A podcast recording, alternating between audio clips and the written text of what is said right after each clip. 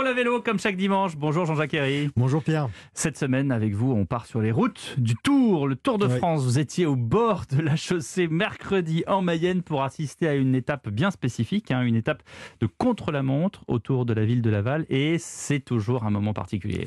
Ouais, ça c'est certain Pierre, hein, parce que dans une étape de plat classique, le plus souvent, sauf quand il y a des échappées, bah, tous les coureurs passent en peloton, les spectateurs euh, ont parfois fait une ou deux heures de route pour les voir. Tout ça pour un spectacle qui ne dure que 15 secondes maximum. Mhm. Bref, ça peut engendrer une certaine frustration, alors que dans un contre-la-montre, Ça s'arrête pas. ouais, et comme ça la fête dure vraiment toute l'après-midi pour les spectateurs qui sont massés au bord de la route. Ça recommence. Pas c'est le même.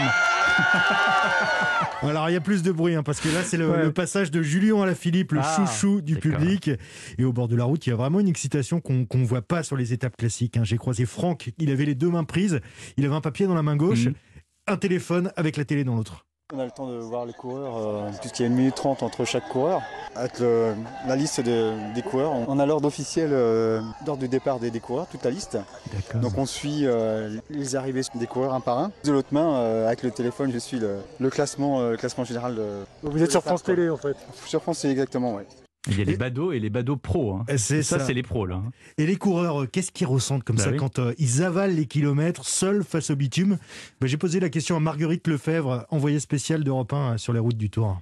C'est une épreuve individuelle où on est juste euh, soi-même avec les encouragements du public. On n'a pas ses coéquipiers pour les aider. Donc vraiment, c'est une épreuve euh, à gérer, une épreuve très particulière pour les coureurs. Pour la plupart, ils souffrent beaucoup. Ils sont à bloc pendant 27 km. Mais après, ils prennent pas mal de plaisir. On a vu Pierre Roland à- le soir du, du contre-la-montre mercredi euh, nous dire que voilà, pendant 27 km, avoir les encouragements du public rien que pour soi, parce qu'on passe tout seul euh, devant le public, ça aussi, c'est quelque chose euh, qu'ils apprécient, les coureurs, et ils essayent tout de même un petit peu d'en profiter.